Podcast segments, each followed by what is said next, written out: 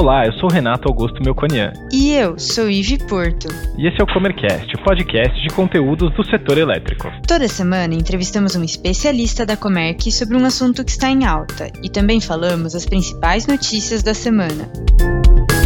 Você sabe qual é a diferença entre a energia convencional e a incentivada? Esses são conceitos muito usados no setor elétrico e na hora de decidir qual energia comprar. Para nos explicar essas definições, as vantagens e desvantagens de cada uma, convidamos Lorenzo Valsangiacomo, coordenador comercial da Comerc, para mais um episódio da série Energia Renovável. Lorenzo, seja muito bem-vindo ao Comercast.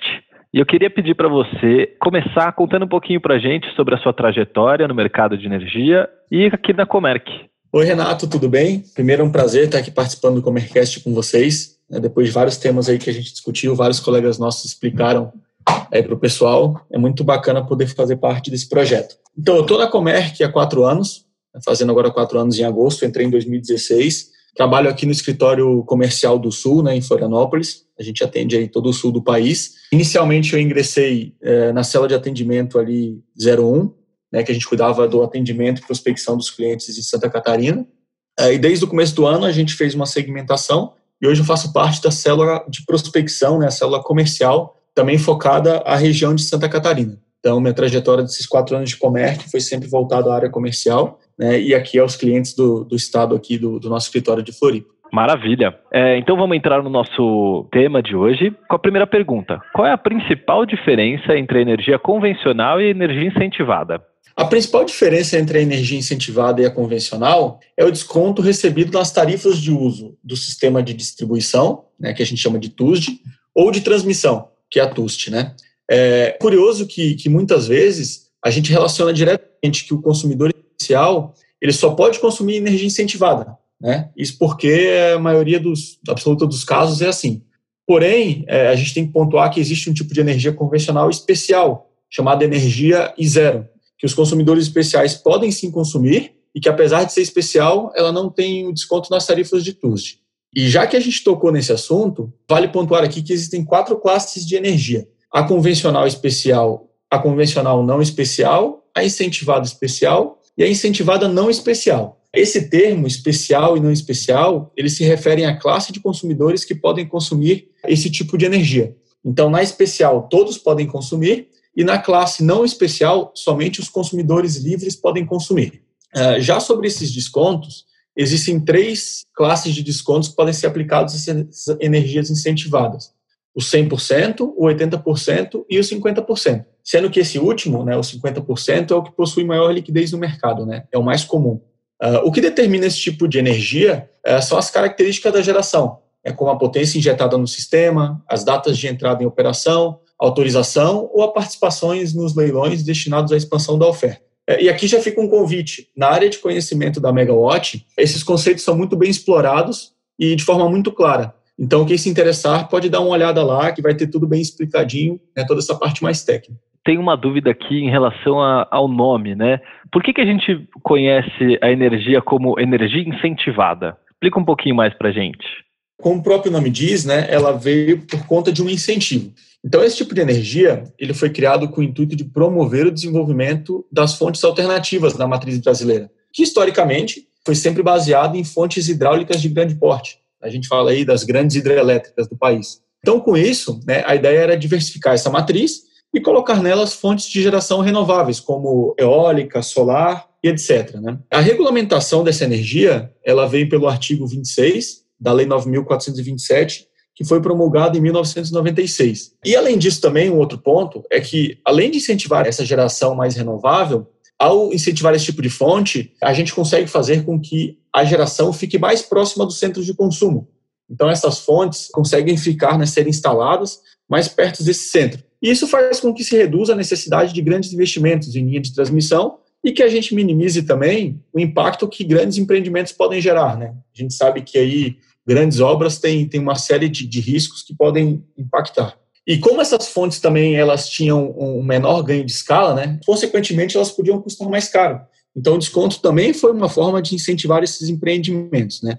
Nesse ponto aí né, do preço, vale destacar que atualmente Se a gente pegar ali os leilões de energia regulada, né, onde as distribuidoras contratam energia para os consumidores que estão embaixo dela, a gente tem visto que os empreendimentos de fontes alternativas têm ofertado preços mais competitivos, né, em, em, vários casos, do que as fontes ditas como tradicionais, né. Então, se a gente pegar os últimos leilões aí, ver o preço da energia eólica, da energia solar, uh, tem saído em preços bem competitivos, tá. Então, essa realidade que antigamente o ganho de escala não compensava, hoje em dia já está diferente. Para o consumidor, agora, aquele cara, o, o que paga a conta, qual que é a diferença de contratar energia convencional e incentivada? Quais são as vantagens e desvantagens? A grande diferença para o consumidor, né, que está ali na ponta da linha, é o desconto que ele vai receber ou não receber, né, dependendo do tipo de, de energia, uh, por consumir a energia incentivada ou a energia convencional. Como o desconto é aplicado na TUSD, e para cada faixa de tensão de conexão dos consumidores, esses valores, as tarifas de TUSD mudam, é, é importante que a gente avalie caso a caso qual que é o benefício desse desconto, né? Então, além disso também, a gente tem que pontuar aqui uma questão da liquidez, né? O pessoal que está mais de olho na comercialização vai entender melhor isso, mas a gente sabe que a energia convencional ela tem mais liquidez no mercado, ou seja, a quantidade de negócios que são feitos né, na energia convencional, o volume dela transacionado é maior. Então esse é um ponto, né, é importante que a gente tem que olhar. E até por isso que é comum que muitos processos de compra e de energia de concorrência a gente vê que tem mais ofertantes de energia convencional do que de, de energia incentivada. Né? Então, para resumir, a convencional tem a vantagem de possuir é, maior liquidez no mercado e a incentivada né, tem aquela questão do benefício uh, do desconto. Já abordando as desvantagens que, que você também perguntou, isso, de novo, vai depender muito do perfil de cada consumidor. Né? Então, a gente tem que avaliar bem isso para entender como é que fica essa questão. É, mas, em geral, a desvantagem da energia incentivada né, é que ela tem uma liquidez menor, e principalmente se a gente falar das energias incentivadas de 80% e 100% de desconto. Um outro ponto que, na questão da energia incentivada, a gente tem que prestar atenção ao contratar esse tipo de energia é a possibilidade de se degradar esse desconto, né? ou seja, do desconto aplicado uh, ser inferior àquele desconto acordado. E por isso que é importante que a gestora avalie quem são os fornecedores de energia, avalie o histórico dos descontos aplicados já na energia convencional, a desvantagem está na não incidência do desconto e também pelo fato de não ser proveniente de uma fonte considerada renovável, ela não permite que os clientes recebam o certificado por redução das emissões de CO2, né? o certificado de energia renovável. Uh, sobre esse último tópico também, a gente tem visto que cada vez mais das empresas em consumir de fontes renováveis, mesmo aquelas empresas que possam consumir energia convencional. Né? Mas isso aí vai ser mais abordado em, em um podcast mais adiante dessa nossa série. Você passa pelas vantagens e desvantagens de cada uma das fontes, Lorenzo. Agora eu queria saber o que, que o consumidor precisa levar em consideração na hora de escolher contratar convencional ou incentivada. Essa pergunta é, é, legal porque acho que é nesse momento da, da compra de energia né, que tudo que a gente falou até agora vai ser colocado em prática. É, então, basicamente, é, a gente tem que olhar aí três pontos para escolher o tipo de energia que a gente vai contratar. O primeiro deles são as regras vigentes. Como eu comentei anteriormente, a energia convencional uh, não são todos os consumidores que podem consumir. Então, a gente tem que avaliar quais são as regras vigentes. O cliente, para consumir energia convencional, ele tem que ser enquadrado como um consumidor livre na CCE, e para isso, atualmente, existe uma regra dele ter uma demanda contratada com a distribuidora acima de 2 mil kW. E não só olhar a regra atual, mas olhar também como vai se comportar essa regra futuramente. Então, por exemplo, nesse caso, Hoje a gente já sabe que até 2023 o limite para consumir esse tipo de energia vai ser os 500 kW. Esse é o primeiro ponto das regras. O segundo ponto que a gente tem que avaliar é o que a gente chama de custo de fio. O custo de fio, até para o pessoal entender, ele é basicamente quanto, né, em reais por megawatt-hora, ah, de benefício que um consumidor tem em consumir energia incentivada. Então, como a gente falou né, também, a energia incentivada, ela geralmente tem um custo superior, né, ela tem um prêmio em relação à energia convencional. Então, basicamente, tem, o que a gente tem que avaliar nesse caso é a relação de custo-benefício. Quanto que me custa mais a energia incentivada, mas qual que é o benefício uh, que ela me traz? Então, é essa avaliação que a gente faz né, para passar a recomendação para os nossos clientes. É, e o terceiro ponto que a gente tem que olhar também é o interesse do consumidor. Né? É, isso tem que ficar muito claro. Como a energia incentivada ela contribui para a redução de CO2 e o cliente pode ter o certificado de energia renovável, a gente tem que alinhar com o cliente quais são as expectativas dele. Então, se o certificado é um diferencial para ele, se ele tem alguma política interna de redução de emissões. Então, tudo isso a gente tem que levar em conta também uh, né, no momento de, de, fazer a contratação de energia. Além desses pontos, também né, vale aqui comentar que a gente tem diversas outras características para uma estratégia de contratação vencedora. Inclusive, Renato, uh, no início do ano, a gente fez um webinário aqui na Comerc sobre esse tema. Né? E aí eu convido todo mundo que está aí escutando esse podcast e tiverem um pouco mais de interesse, acessar o canal da Comerc no YouTube né, e procurar esse webinário lá, que lá está bem explicado como, né, quais são as estratégias e como a gente pode fazer uma compra mais adequada para a nossa empresa. Maravilha, Lorenzo. Eu queria agradecer muito a sua participação e as informações que você trouxe para mim e para os nossos ouvintes. Muito obrigado. Obrigado, Renato. E a gente fica à disposição aí. O pessoal que tiver dúvida, entrar em contato conosco. A gente tem todo o interesse em ajudar. Então, até a próxima. Um abraço.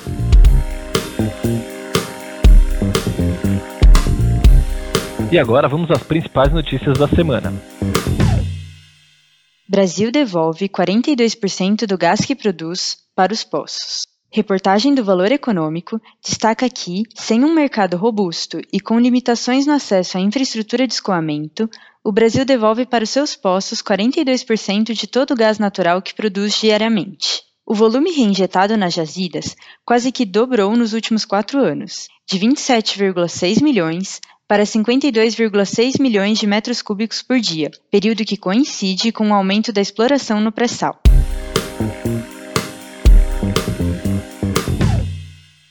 Estudo da Comerc Esco diz que eficiência energética tem melhor custo-benefício que autogeração. Empresas têm melhor custo-benefício investindo em soluções de eficiência energética, como a troca de equipamentos antigos e a aplicação de tecnologias mais avançadas, do que novos projetos de autogeração de energia, construindo uma usina no local do consumo. A conclusão é de que um estudo inédito da Comerc Esco, com base em dados próprios de mais de 40 projetos encomendados por clientes de indústrias e de varejo.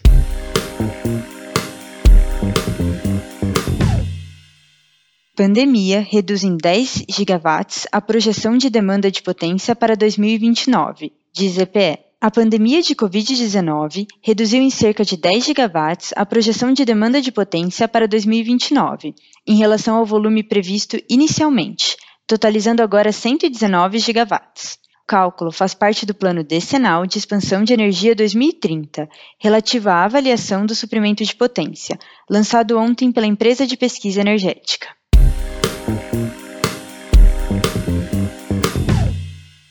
Geradores terão valor líquido de 4,9 bilhões de reais a pagar pelo GSF. Sendo a CCE, os geradores hidroelétricos protegidos por liminares que limitam os efeitos do GSF terão um valor líquido a pagar de 4,9 bilhões de reais, caso todos decidam aderir à solução proposta pelo projeto de lei aprovado pelo Senado. O valor total represado por liminares do GSF nas operações do mercado de curto prazo de energia é de 8,7 bilhões de reais, mas os devedores são também credores de cerca de 3,8 bilhões de reais. Gostou desse episódio? Ficou com alguma dúvida ou tem alguma sugestão de tema para o Comercast? Mande para a gente em faleconosco.comerc.com.br ou nas redes sociais. Até, Até a próxima. próxima.